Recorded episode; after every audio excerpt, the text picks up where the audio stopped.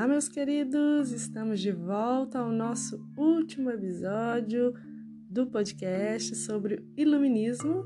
Quem está falando é a professora Viaça. Vamos juntos! A razão e o progresso foram elementos básicos do pensamento iluminista e influenciaram as transformações políticas e sociais entre o fim do século XVIII e início do XIX. Tal pensamento com sua crítica ao absolutismo, à Igreja Católica e à estrutura do antigo regime como um todo, encaixava-se nas aspirações e desilusões da burguesia em ascensão na Europa do século XVIII. Essa classe social se inspirou no Iluminismo para construir a retórica e as bandeiras de suas revoltas naquele momento.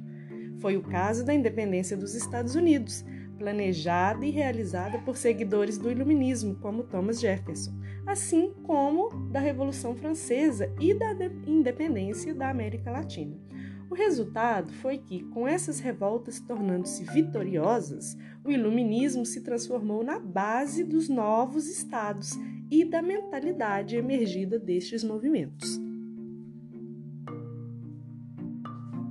A presença do pensamento iluminista nesses movimentos de definição do mundo contemporâneo fundamentou as sociedades ocidentais nas aspirações e nos projetos da burguesia, que tinham a razão e o progresso como pensamento básico. Para isso contribuiu também a Revolução Industrial, que teve como lema o progresso.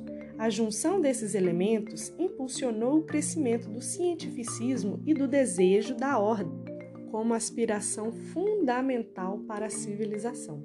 As sociedades ocidentais dos séculos XIX e XX constituíram-se dessa forma, sobre este fundamento iluminista, defendendo como naturais conceitos elaborados pelo esclarecimento: a razão acima da fé, o progresso, o governo representativo da vontade popular, as liberdades individuais, o culto à ciência.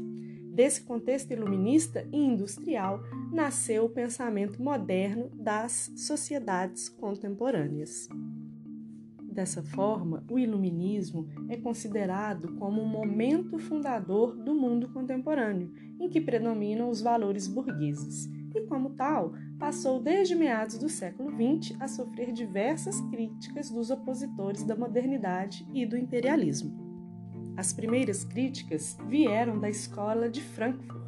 O filósofo alemão Theodor Adorno, com sua geração de exilados pela Segunda Guerra Mundial, começou a indagar em meados do século XX sobre a validade do progresso e da técnica para a história da humanidade. Ao lado de Horkheim, Adorno afirmou o fracasso do iluminismo, pois para eles, o iluminismo não libertou o homem do medo e do mito, nem o tornou autônomo por meio do domínio da ciência e da técnica. Em vez disso, uma vez derrotado o fanatismo religioso, o homem passou a ser vítima de um novo fanatismo, criando outro dogma, o da ciência e da tecnologia para a sociedade contemporânea.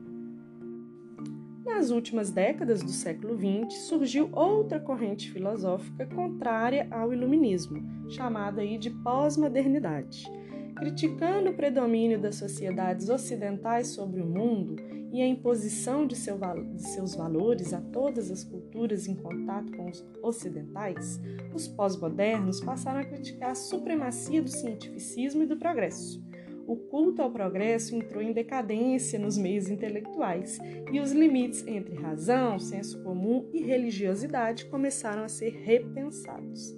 Apesar disso tudo, a estrutura de pensamento predominante no Ocidente continua a ser a derivada do Iluminismo, e alguns autores atuais, inclusive, pregam a revalorização dos princípios iluministas. Entre eles está o filósofo brasileiro Sérgio Paulo Rouanet, que critica o excessivo relativismo de algumas visões pós-modernas e defende a volta da razão como parâmetro para o pensamento científico. Dito isso, encerramos o nosso podcast. Nos nossos próximos podcasts, vamos falar de uma temática chamada liberalismo, que surgiu a partir das ideias iluministas. Te espero lá. Tchau, tchau!